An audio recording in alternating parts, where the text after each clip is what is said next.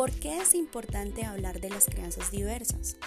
Porque es importante hablar de salud mental y cómo pedir ayuda en la crianza. ¿Por qué es importante hablar de cuerpos diversos? ¿Y por qué es importante hablar de transfamilia? También porque es importante hablar del lenguaje inclusivo y también porque es importante hablar de amor, religión y discriminación en la crianza, en el paternar y en el maternar, desde el feminismo y desde el respeto.